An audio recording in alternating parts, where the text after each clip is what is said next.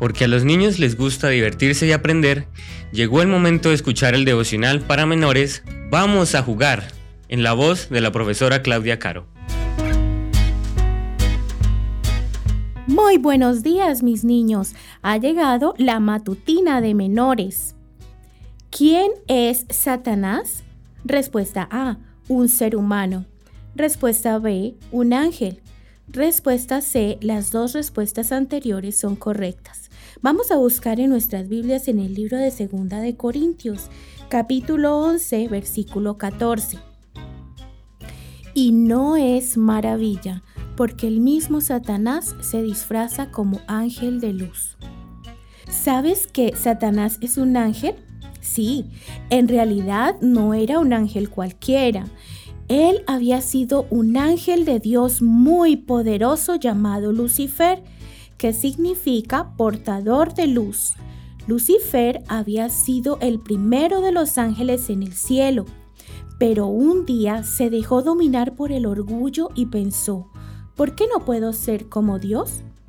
Como vio que eso era imposible porque Dios era el creador y él era un ser creado por Dios, entonces comenzó a criticar a Dios y a acusarlo delante de los demás ángeles diciendo que no era justo, que no era bueno y que era un tirano. Una tercera parte de los ángeles del cielo creyeron lo que Lucifer decía, que desde entonces se llamó Satanás que significa adversario, enemigo, acusador.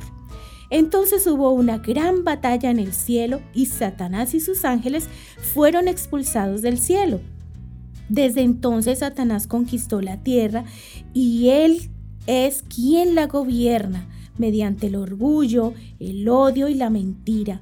Por eso hay guerras, enfermedades, dolor y muerte. Aunque Satanás sabe que está equivocado, no quiere reconocerlo y por eso trata de que otros seres criados también desobedezcan a Dios.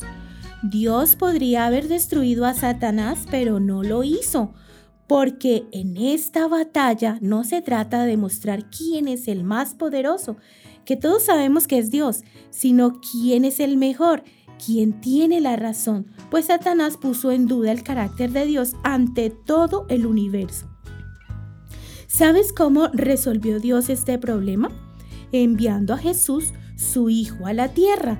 La vida y la muerte de Jesús demostraron a todo el universo que Satanás está equivocado, que Dios no es injusto, porque Dios es amor. Que tengas un hermoso día.